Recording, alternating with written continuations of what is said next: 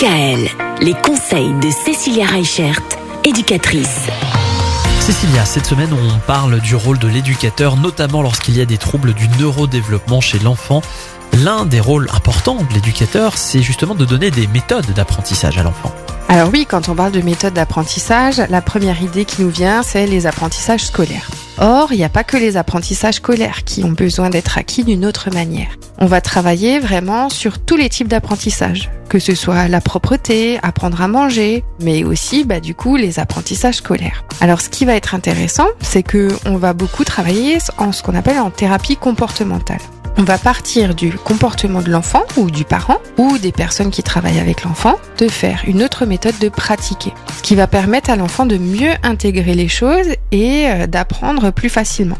Par rapport à la partie scolaire, ce qui va être intéressant, c'est qu'effectivement, on travaille avec les écoles, on travaille euh, avec euh, les enfants de, la maternelle jusqu'au CAP, jusqu'au BTS. Et ce qui va être intéressant, c'est que souvent, ce qui bloque quand on a des troubles du neurodéveloppement, c'est la méthode pour apprendre. On se rend compte que les enfants passent des heures à apprendre et à la fin, ben, quand il y a l'interro qui arrive, ils savent plus.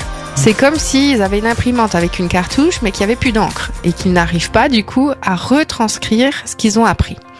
Donc du coup, on va avoir d'autres méthodes d'apprentissage, des méthodes avec de la couleur, des méthodes avec des cartes mentales, des méthodes avec des techniques euh, mémotechniques justement.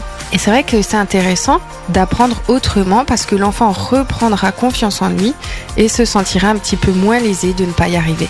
Voilà donc l'un des rôles de l'éducateur, il y en a d'autres, hein, notamment euh, le travail sur la confiance et sur l'estime de soi. Mais oui, c'est important, vous savez qu'on est enfant, d'avoir un minimum confiance en soi. Et l'éducateur, il peut être là pour aider les enfants à arriver à ça. Et on va le confirmer demain à la même heure. À demain. Retrouvez l'ensemble des conseils de DKL sur notre site internet et l'ensemble des plateformes de podcast.